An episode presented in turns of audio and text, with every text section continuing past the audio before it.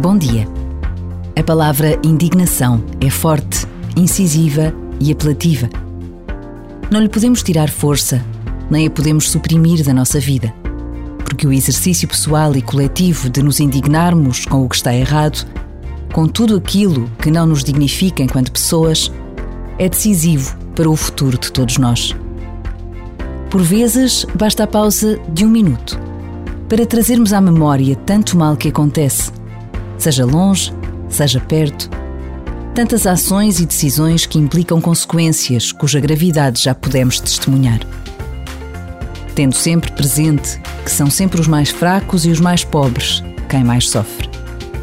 A guerra na Ucrânia exige a nossa indignação todos os dias. A humanidade precisa de paz.